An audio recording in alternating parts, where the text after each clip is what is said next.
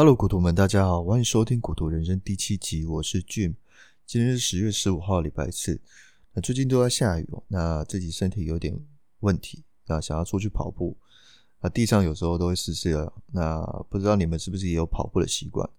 那板桥有一带河堤都还蛮不错的，有养羊啊，那小朋友可以拿草喂喂羊，那这是一个亲子的好地方。那也可以租借脚踏车，跟篮球场、跟棒球场，是一个不错的地方，跟大家推荐一下。那三年前在土城某代工公司工作，那下了班也会在那个附近跑步，有点怀念。那最近因为工作关系回来台北上班嘛，那也会回去当初的那个地方跑，那都会想一下三年前到底边跑边想什么，然后再看看自己现在过得怎么样。那我不知道大家有没有会有一种。呃，回问当时的时空背景，呃，面对当初的憧憬的理想，到底完成了没有？然后回去原本的常跑步的地方啊，或者曾经住过的地方啊，再回温了一下。呃，先来跟大家报告一下投资组合的损益哦。那因为达美航空它的财报公布了，它是亏损的，所以那再加上哈、哦、有一个疫苗实验失败。所以造成这一次的邮轮跟航空的下跌，但是还好啦，我本来就是长期投资，所以我也不是很 care。那现在有特斯拉又创新高了，那我看今天晚上已经超过四百六十块了。那我在特斯拉的比重是比较高的，所以基本上整体的损益还是赢过大盘的。那还有低亚的问题，我上次朋友有跑过来问我，我就觉得这边拜托大家不要当韭菜，他真的是收割不完啊！那傻子都知道，现在都不要去买低亚的股票。这边再跟大家推荐一档刚开仓的股票，叫做 KCAC 啊，全名就叫做 Kensington Capital，想要去收购 QuantumScape，然后把自己的名字改成 QuantumScape。那这一档是跟固态电池有关系的哦。那为什么谈到固态电池呢？因为现在的电动车的呃电池的容量哦已经到一个极限，所以有一群人专门在研究固态电池。那跟大家介绍一下，那也是指本期的重点哦。那固态电池完全是把现在锂电池的技术哦提升到另外一个层次了。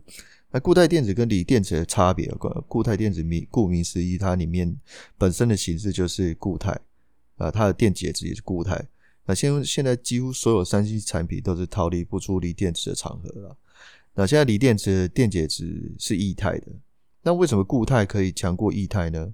因为固态电池它可以塞的容量还要比液态还要更大，还要更宽，所以固态电池的容量占有绝对的优势。那这个优势呢，可以大到可以让电动车的续航力轻松的翻倍。假设然后现在电动车可以跑四百公里，那固态电池就马上可以跑到七百三十公里，整整多出三百三十公里，那几乎快要快上一倍了哦。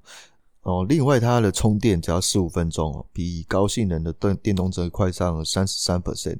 我们都知道现在特斯拉充电要半小时，然后整整快上非常非常多啊！不止如此啦，那固态电池它的泡的爆发力还要比锂电池多出百分之五十五。那电池的寿命也是更长的，那容量也没有记忆的，那不会随着时间而衰减。那如果进入量产的话，固态电池的成本非常有希望比锂电池还要更小。那因为现在做这种固态电池呢，理论上它的形状跟硬度就跟石头差不多，所以根本就不会烧起来。固态电池不只是性能上的突破呢，安全上的范围根本是碾压电锂电池。因为谁都不希望你买电动车，因为碰撞的话就会容易着火，所以固态电池是现今主流的研究项目，也是未来电池的研究方向。虽然固态电池都还在研究当中，没有完全的可以量产，但是现在电池领域完成到研发到量产是速度非常快的。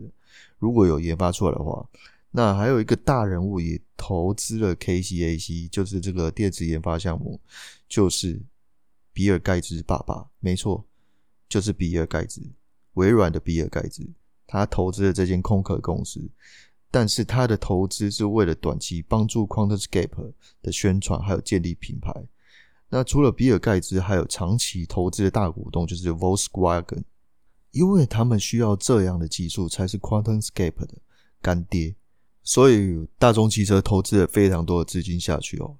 然后呢，董事会也有一个非常了不起的人物，他就是特斯拉的 CTO，叫 J.B. Straubel。那这个人不简单哦，连马斯克都会说他是一个特斯拉不可缺少的关键人物。董事会会选许多大咖的人，像有一些 Cadence 的人啊，还有 Hostla Venture 等等的。那另外呢，汽车大厂 Volkswagen 已经测试了 QuantumScape 的电池哦，并且已经看到很好的结果，已经有人他很期待现在量产的机会。所以现在董事会没有一个是小人物了，那通过这么大咖都投资了很多资金下去，所以他们有非常足够的钱去搞研发，然后一直到量产，在 Q 四，也就是在今年年底会接近合并，那股票会因为它的强劲后台会炒作。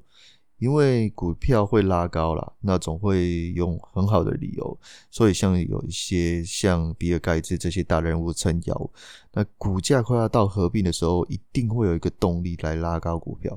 当然啊，这这些都是我自己的猜测，有可能是错的，所以一定要独立思考。况且哦，这个 KCAC 是一个空壳公司，那美国都是这样玩的啦，他会建立一个空壳公司，然后去合并哦，或者是收购。像 QuantumScape 的这些公司，那还有一件事情就是，像这个公司，像它是刚起步的企业，团队是非常重要的。那 QuantumScape 的里面的团队都是精英，比如说里面有很多都是 Stanford 或是呃伯克莱的博那个博士生。所以为什么我会对他们的执行力会有一定的信任？那 QuantumScape 是美国最好的研究单位，都有跟他们做合作，所以他们有一些工作人员在出去之后，在美国的顶级大学当教授。那所以团队在技术上几乎也没有什么问题，资金有没有也没有问题。好，那什么都是优点。那我现在开始讲他们缺点。那目前呢，固态电池除了这间公司在研发之外呢，三星跟丰田一直都有研发固态电池，而且在上面砸了很多钱。那他们会竞争，那 QuantumScape 会跟三星跟丰田哦挑战。那因为美国政府它一定会挺本土产业，所以 Quantum QuantumScape 还是有一定的优势。那另外电池会不会爆炸，对电动车也是很重要，因为我们现在都是用汽油车嘛。呃，更何况现在特斯拉都还是用锂电池，只要碰撞都有爆炸的可能性。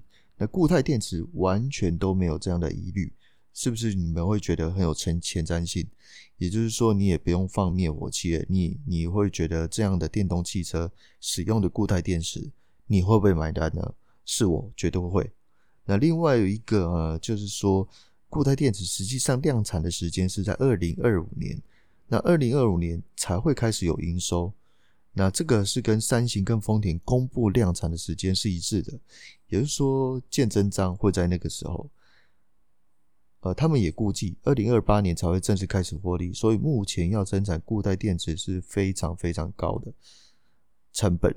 那所以要达到低的成本需要很多年，它需要时间去压缩嘛。